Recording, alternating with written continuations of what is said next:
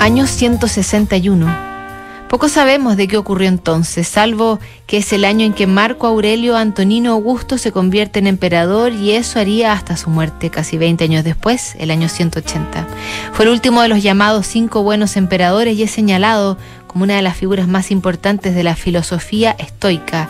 Era también dado a la escritura y sus cartas, de las que alguna vez hemos revisado antes aquí en Notables, son declaraciones monumentales, alambicadas y bellísimas, tanto que en 1528 Fray Antonio de Guevara publicó una recopilación que tituló Libro Áureo de Marco Aurelio, en que reúne 19 cartas en total, la que leeremos hoy es la número 18 y la destinataria era Livia, una hermosa romana de quien el emperador se enamoró cuando la vio en el templo de las vírgenes vestales. A ella le dice, Marco el muy cuidadoso a ti, Livia la muy descuidada. Si tu descuido se posase en mí y mis ansias se aposentasen en ti, allá verías cuán pequeña es la querella que doy respecto del tormento que pasó. Si las llamas saliesen de fuera como el fuego me arde de dentro, el cielo se teñiría con humo y a la tierra harían una brasa.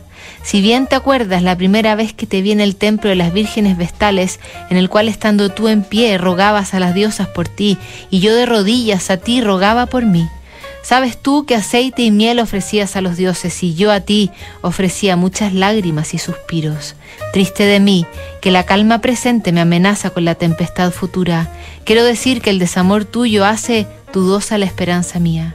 Mira qué desdicha, yo había perdido una carta y regresé al templo en busca de ella y hallada la letra en muy poco me perdí a mí mismo mucho. Sepan los que no lo saben, y tú, señora Livia, si lo quieres saber, que el amor duerme cuando velamos y vela cuando dormimos, ríe cuando lloramos y llora cuando reímos, él asegura aprendiendo y prende cuando asegura, habla cuando callamos y calla cuando hablamos y finalmente es de tal condición que por darle nuestro querer nos hacen pena vivir.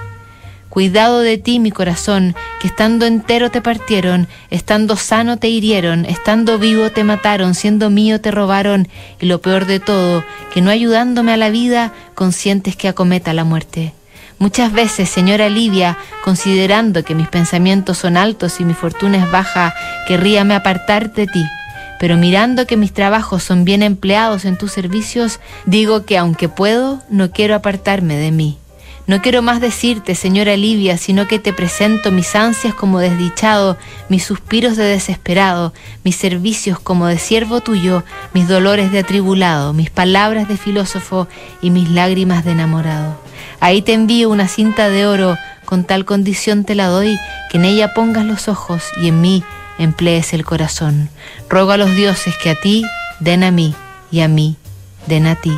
Marco, el que es filósofo público, y te escribe en secreto. Regresamos mañana, la última carta de este mes, aquí en Notable.